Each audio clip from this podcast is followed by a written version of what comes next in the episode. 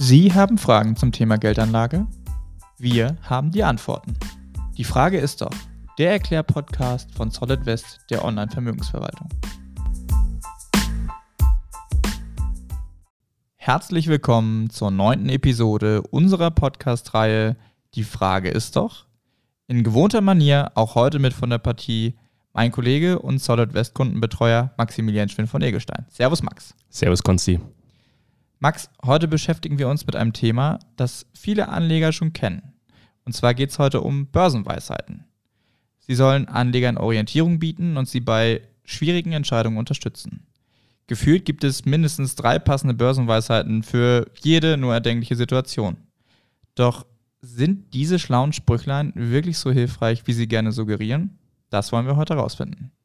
Also Max, die Frage ist doch, was taugen Börsenweisheiten? Wow. was, was taugen sie? Ich denke, pauschale Aussagen sind hier extrem schwierig. Es gibt, wie du selber sagst, unzählige Börsenweisheiten.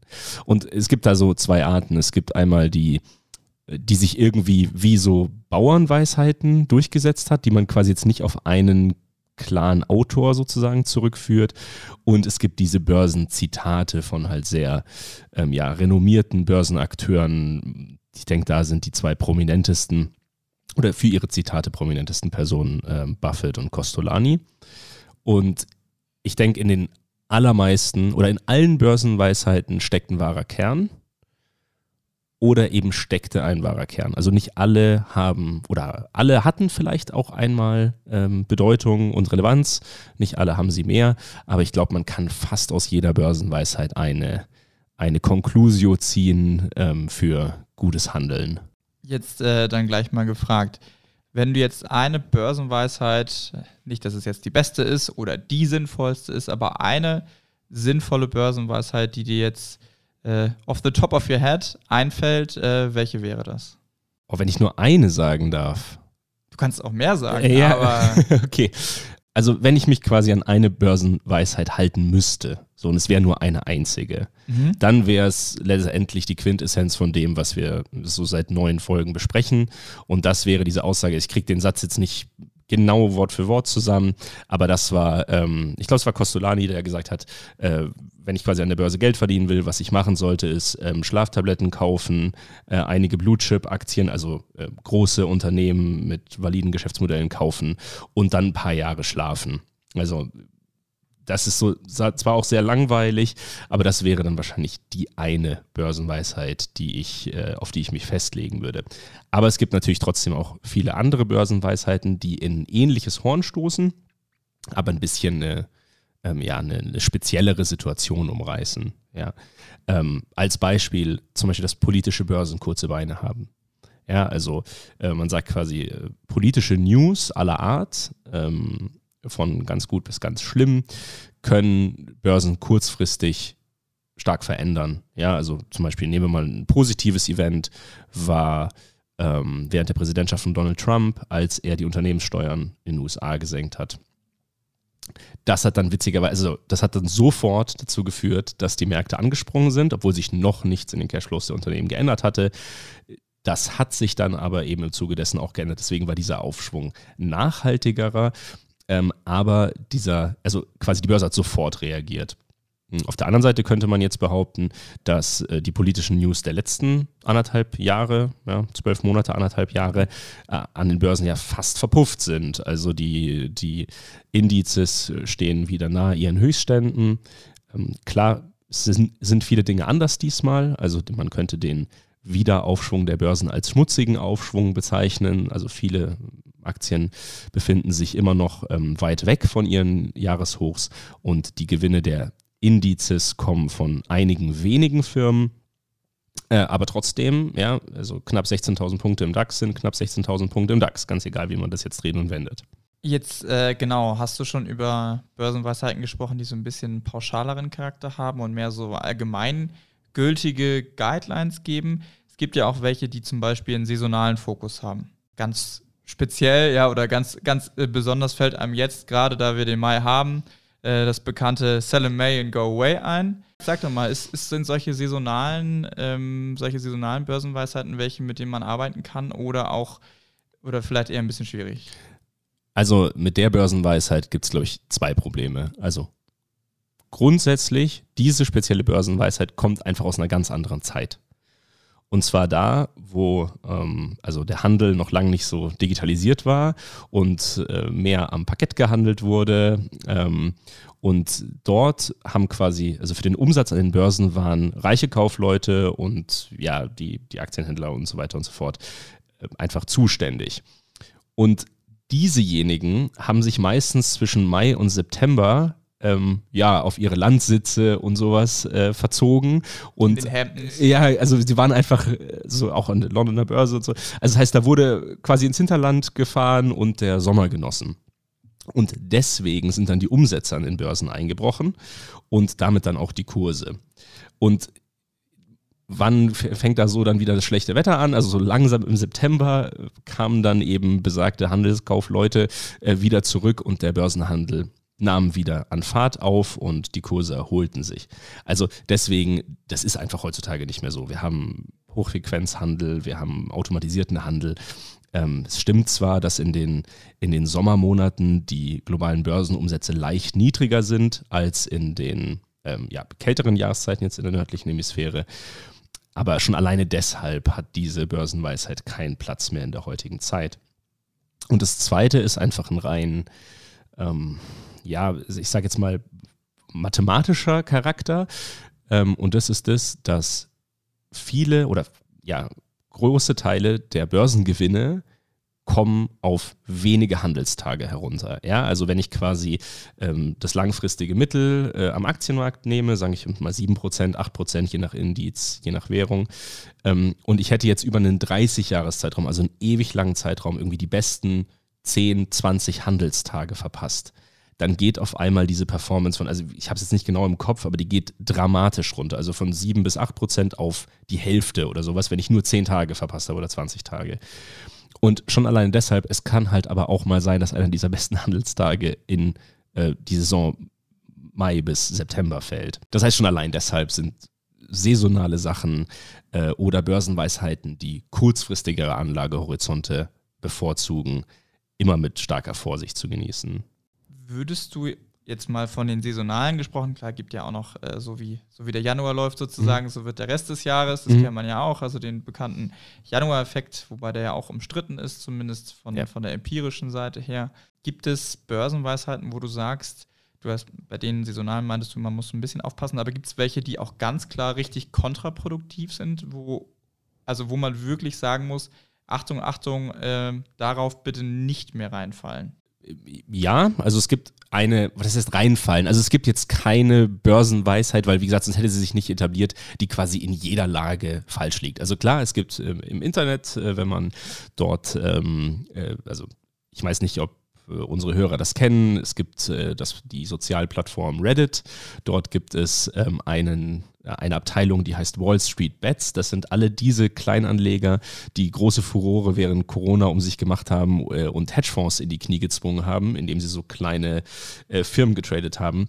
Und äh, da gibt es äh, den Kramer-Effekt. Es gibt einen Börsenkommentator, Jim Kramer, und ähm, man schaut quasi, was der sagt und macht genau das Gegenteil, weil dieser Mann quasi immer falsch liegt. Und da wird dann rausgesch also da wird dann gesagt, Kramer sagt, die Aktie ist gut und acht Wochen später bricht die Aktie ein und dann hat sich der Kramer-Effekt wieder bewahrheitet. Aber das, also solche Börsenweisheiten gibt es nicht. Aber, wie ich gerade eben schon sagte, kontraproduktiv ist grundsätzlich das, was mit einem kurzen Anlagehorizont spielt. Da wäre zum Beispiel eine ähm, Buy the Rumor, Sell the Fact. Also quasi die Idee dahinter ist, ähm, wenn sich positive Gerüchte um ein Unternehmen anfangen im Markt breit zu machen, dann muss ich schnell kaufen und oder besser, dann wird viel gekauft wegen diesem positiven Gerücht. Und dann, wenn, sagen wir, es geht um Quartalszahlen, und dann, wenn die Quartalszahlen offiziell werden, laut dieser Börsenweisheit, sinkt dann eher der Kurs, weil selbst wenn dieses positive Gerücht sich bestätigt, wollen viele Anleger Kasse machen und verkaufen dann quasi da rein.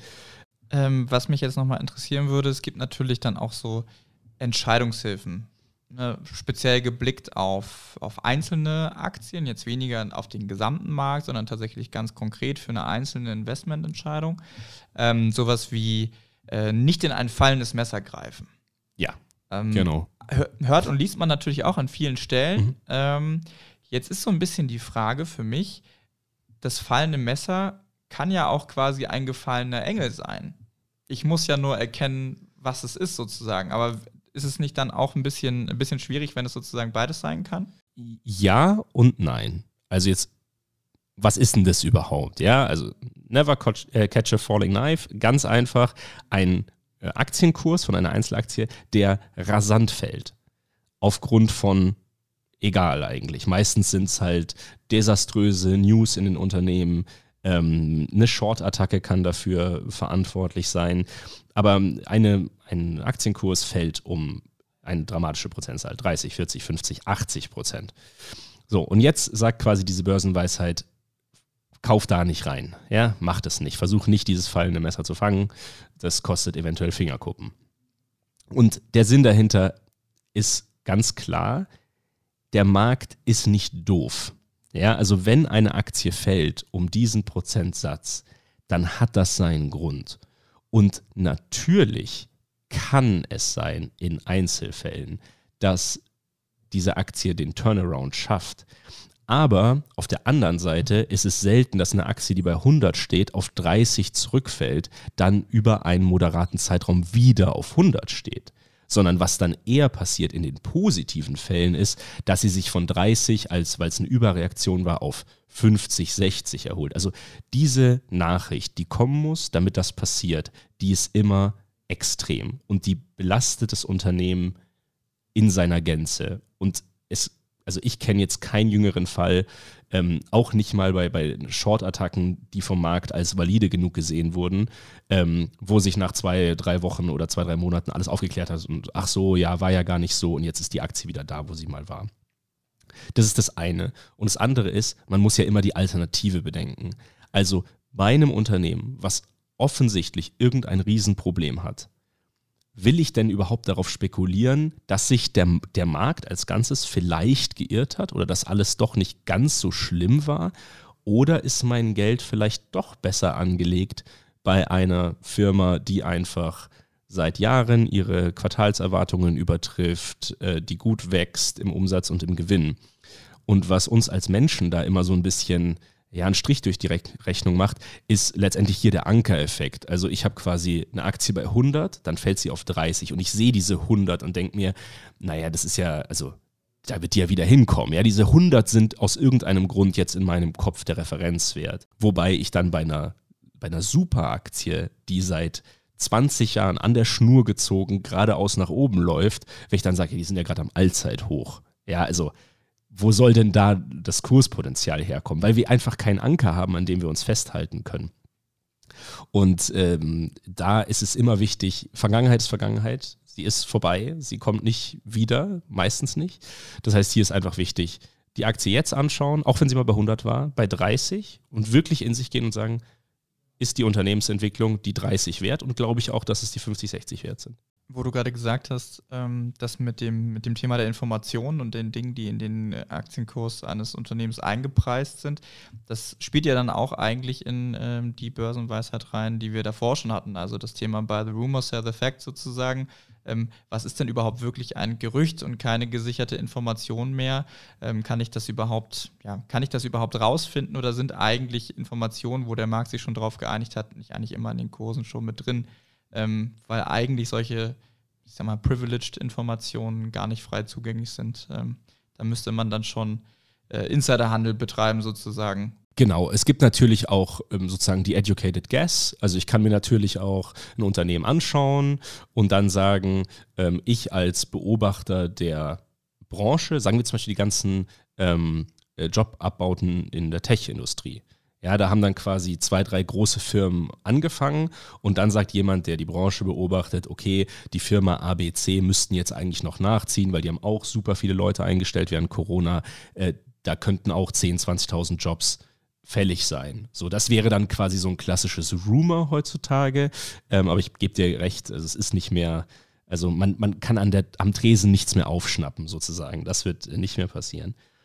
Aber wir können gerne wieder zurück zu den, zu den äh, Einzeltitel-Börsenweisheiten kommen, wo ich finde, noch eine ganz, äh, ein ganz prominentes ist dieses äh, Verluste begrenzen und Gewinner laufen lassen.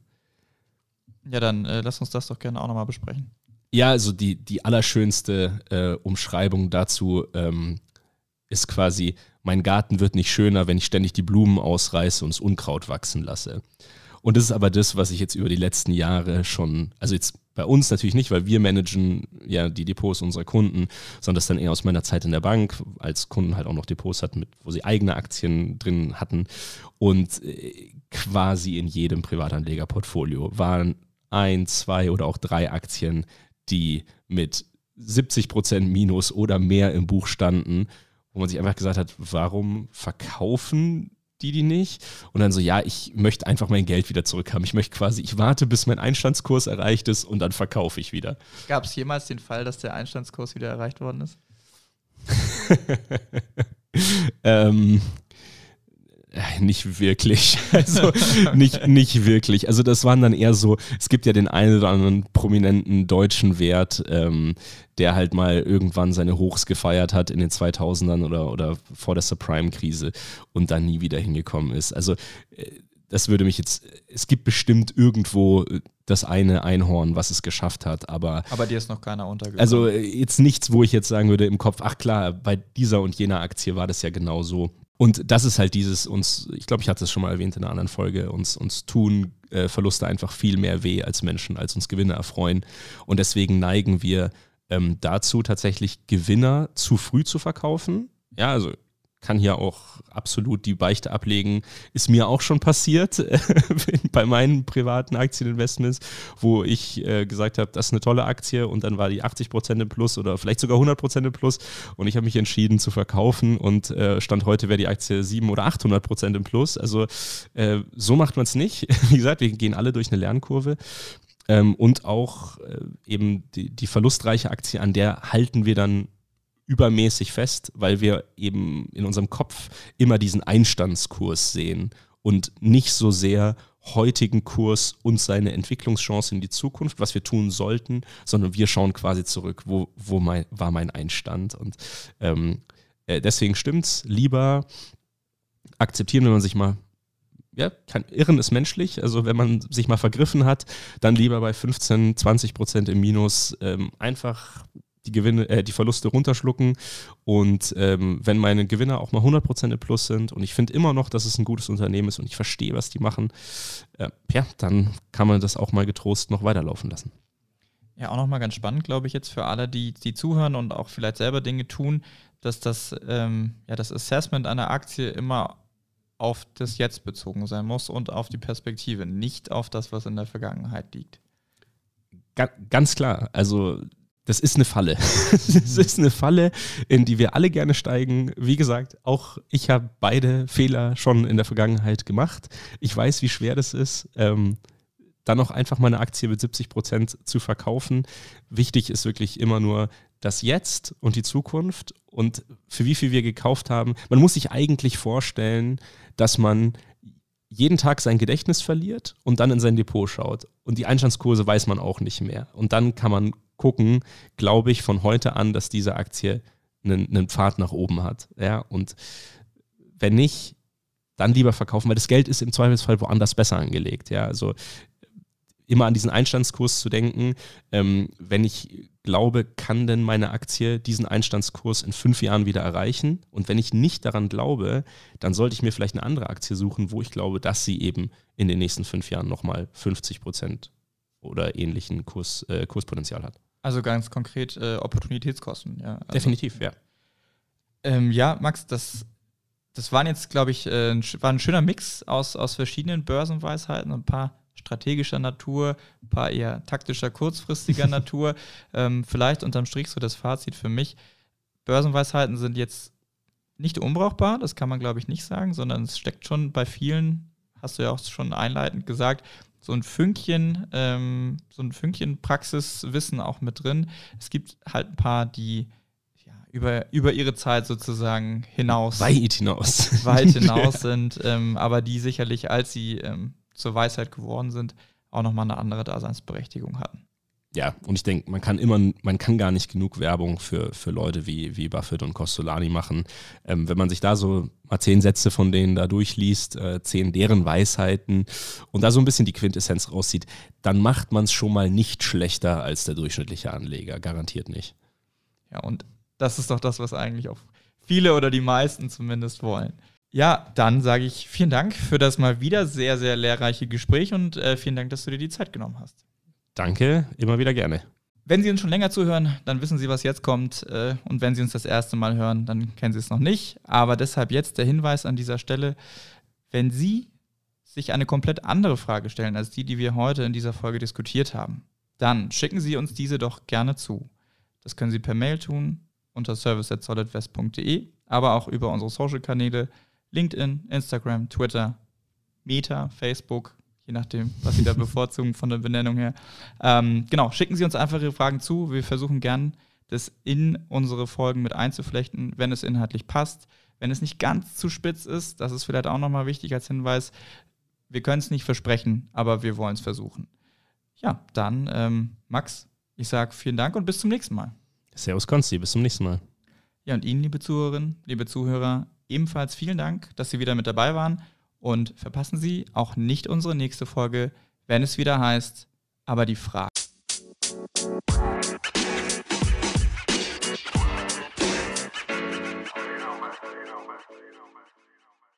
Rechtliche Hinweise. Marketinganzeige. Alle hier veröffentlichten Angaben dienen ausschließlich Ihrer Information und stellen keine Anlageberatung oder sonstige Empfehlung dar. Die hier enthaltenen Aussagen geben die aktuelle Einschätzung der DOD Kapital AG wieder. Diese können sich jederzeit ohne vorherige Ankündigung ändern. Alle getroffenen Angaben sind mit Sorgfalt und entsprechend dem Kenntnisstand zum Zeitpunkt der Erstellung gemacht worden. Für die Richtigkeit und Vollständigkeit kann jedoch keine Gewähr und keine Haftung übernommen werden. Risikohinweis Langfristige Erfahrung und Auszeichnung garantieren keinen Anlageerfolg. Wertpapiere unterliegen marktbedingten Kursschwankungen, die möglicherweise nicht durch das aktive Management des Vermögensverwalters ausgeglichen werden können. Bitte beachten Sie dazu unsere vollständigen Risikohinweise